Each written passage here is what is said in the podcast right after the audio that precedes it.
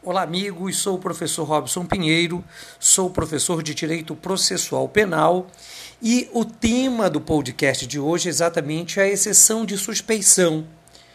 O artigo 95, inciso 1 do Código de Processo Penal, faz alusão à possibilidade de oposição de exceção de suspeição.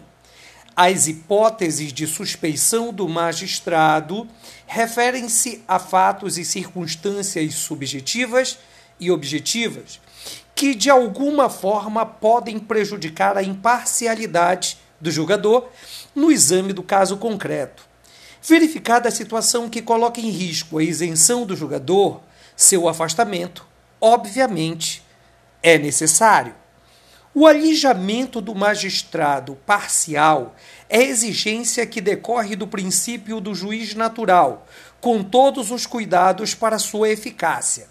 Não adiantaria que a Constituição estipulasse que toda pessoa tem direito de ser julgada por autoridade judiciária competente se não existissem outras regras para garantir a imparcialidade do magistrado.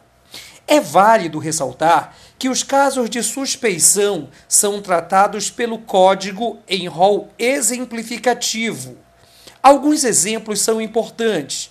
Por exemplo, se o juiz for amigo íntimo ou inimigo capital de qualquer um deles.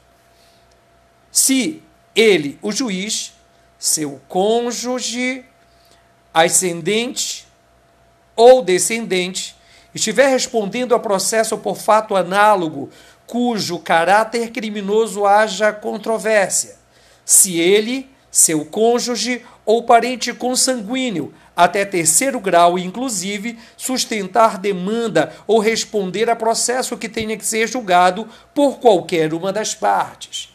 Se tiver aconselhado também qualquer uma das partes.